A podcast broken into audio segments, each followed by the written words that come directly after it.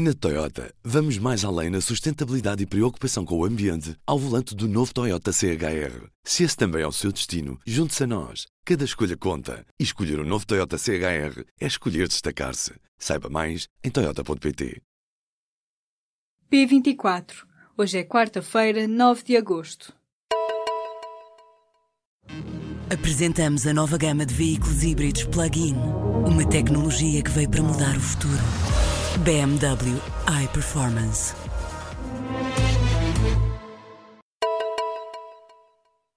Isaltino Moraes volta a atacar e afirma que a mulher do juiz que recusou a candidatura das suas listas às autárquicas de outubro trabalha num laboratório intermunicipal de Oeiras. O antigo presidente da Câmara diz-se cada vez mais perplexo com a teia de relações entre partes desta história.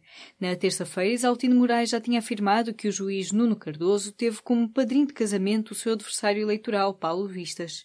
O Conselho Superior da Magistratura já anunciou que vai abrir um inquérito ao juiz que recusou listas de dois movimentos independentes de candidatos à autarquia de Oeiras.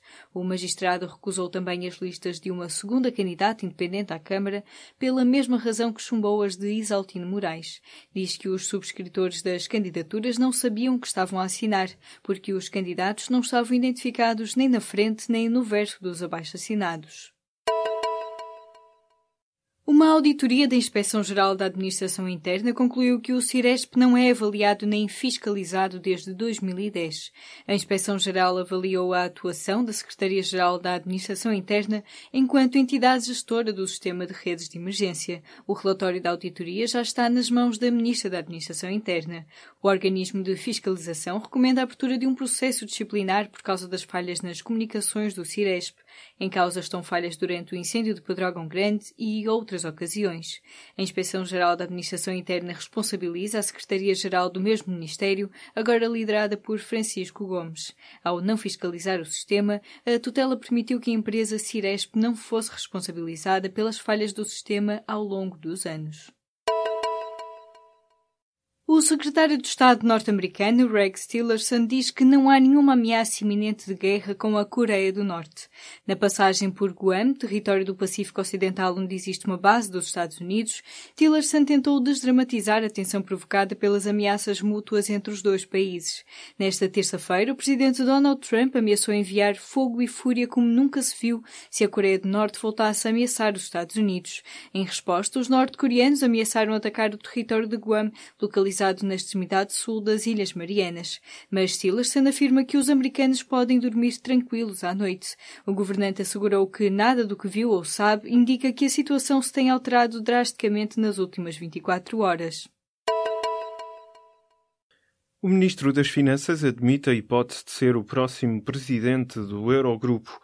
Mário Centeno deu conta dessa possibilidade numa entrevista divulgada nesta quarta-feira pelo jornal espanhol El País.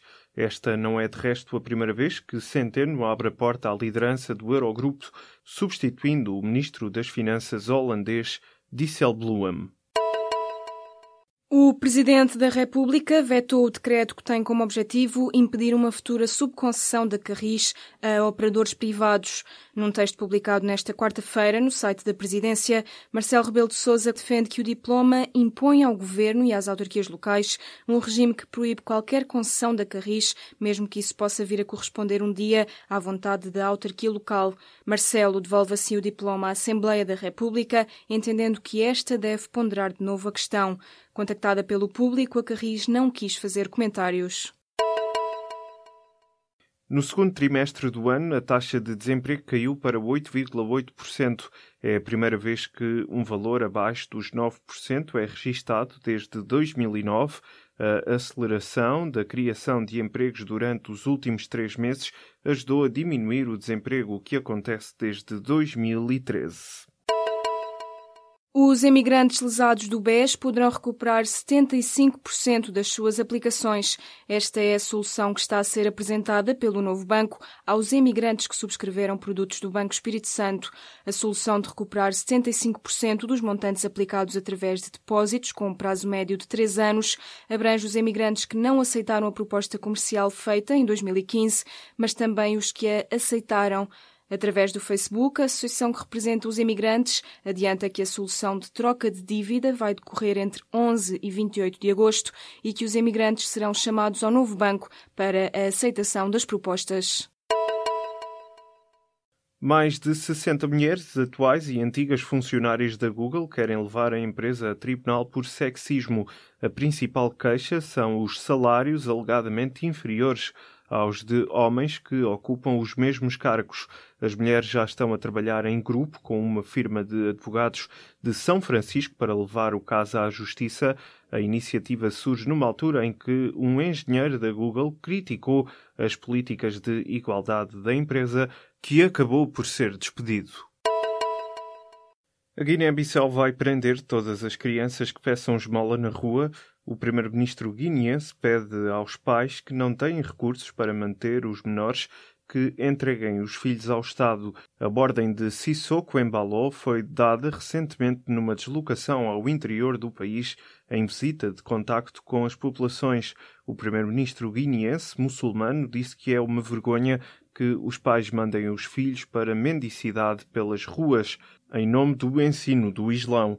As organizações de proteção de crianças têm desenvolvido campanhas no sentido de sensibilizar os pais a retirarem os filhos da mendicidade nas ruas de Bissau e de Dakar. A Coreia do Norte anunciou nesta quarta-feira que libertou um preso político canadiano por razões médicas e humanitárias. De acordo com a agência de notícias norte-coreana, Rim Yeon-soo é um pastor que foi detido em 2015 na Coreia do Norte, onde se encontrava a fazer trabalho humanitário. Foi condenado à prisão perpétua num campo de trabalhos forçados por crimes contra o Estado. Esta decisão de libertação do preso político canadiano acontece numa altura em que cresce a tensão entre a Coreia do Norte e os Estados Unidos por causa do desenvolvimento do programa nuclear norte-coreano. Na Toyota, vamos mais além na sustentabilidade e preocupação com o ambiente ao volante do novo Toyota CHR. Se esse também é o seu destino, junte-se a nós. Cada escolha conta. E escolher o um novo Toyota CHR é escolher destacar-se. Saiba mais em Toyota.pt.